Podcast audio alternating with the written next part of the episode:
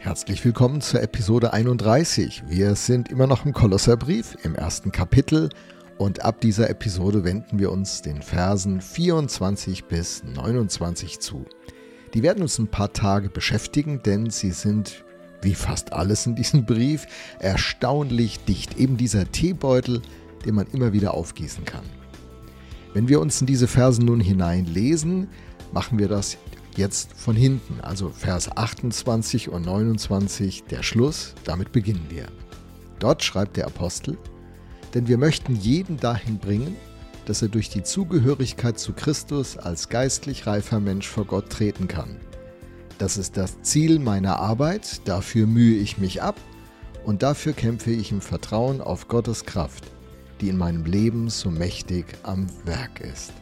Drei wesentliche Informationen gibt uns Paulus. Erstens die Absicht von all dem, was er bisher geschrieben hat. Zweitens den Preis, den er dafür bezahlt. Und drittens das Verhältnis von seinem Anteil und Gottes Anteil in diesem Prozess. Beginnen wir mit der Absicht. Denn wir möchten jeden dahin bringen, dass er durch die Zugehörigkeit zu Christus als geistlich reifer Mensch vor Gott treten kann. So, das ist das Ziel. Paulus, Timotheus und das ganze Team setzen sich dafür ein, dass die Kolosser, diese jungen Christen, zu geistlich reifen Menschen werden, reifen. Das ist das Ziel. Im Grundtext steht für geistlich reifer Mensch oder, oder Reife der Begriff Teleos. Das kann übersetzt werden mit vollendet, vollkommen, vollständig, ganz oder auch erwachsen, reif, mündig, volljährig, wenn der Begriff im Kontext mit Personen verwendet wird. Das ist ein richtig starker Begriff. Viele Bibelübersetzungen, deutsche Bibelübersetzungen, übersetzen diese Vokabel mit vollkommen machen oder vollkommen darstellen. Die Hoffnung für alle übersetzt mit reif und mündig werden. Die neue evangelische Übersetzung sagt in Christus erwachsen geworden. The Message Bible, die ich sehr liebe, die schreibt von fully mature, vollständige Reife. Übrigens, alle englischen Übersetzungen, die mir vorliegen, wählen den Begriff Reife. Ein paar weitere noch den Begriff perfekt, aber Reife ist so ein dominierender Begriff.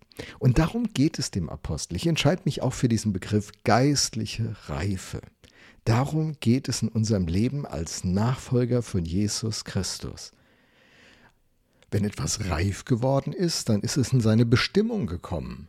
Also ein Apfel, der reif geworden ist, der erfüllt seine Bestimmung vollständig. Man beißt hinein und denkt, wow, Hammerapfel. Und was ist die Bestimmung des Menschen? Ich würde sagen, dass er gotttauglich wird. gotttauglich. Das ist ein Begriff, der mir, der mir im Nachdenken kam. Fit werden für Gott. Er soll in mir gesehen werden. Ich soll in das Bild seines Sohnes umgestaltet werden, steht ja im Römer 8. Und äh, das bedeutet, dass ich tauglich werde, um in der Gegenwart von Gott zu leben, um zu ihm zu passen, mich in seiner Welt bewegen zu können.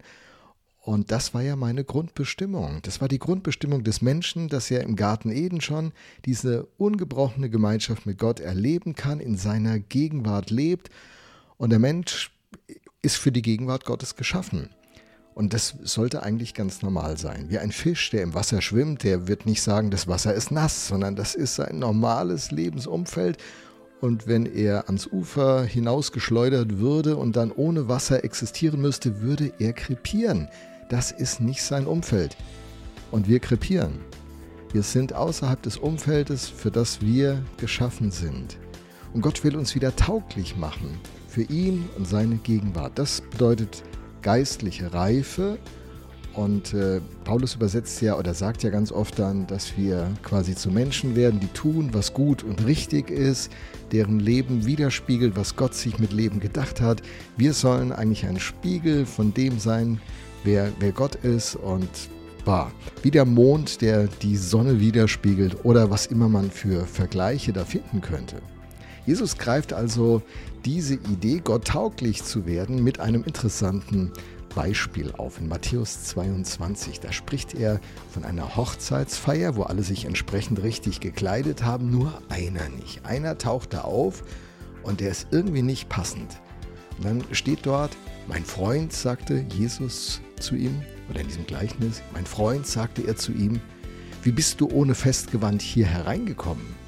Der Mann wusste nichts darauf zu antworten.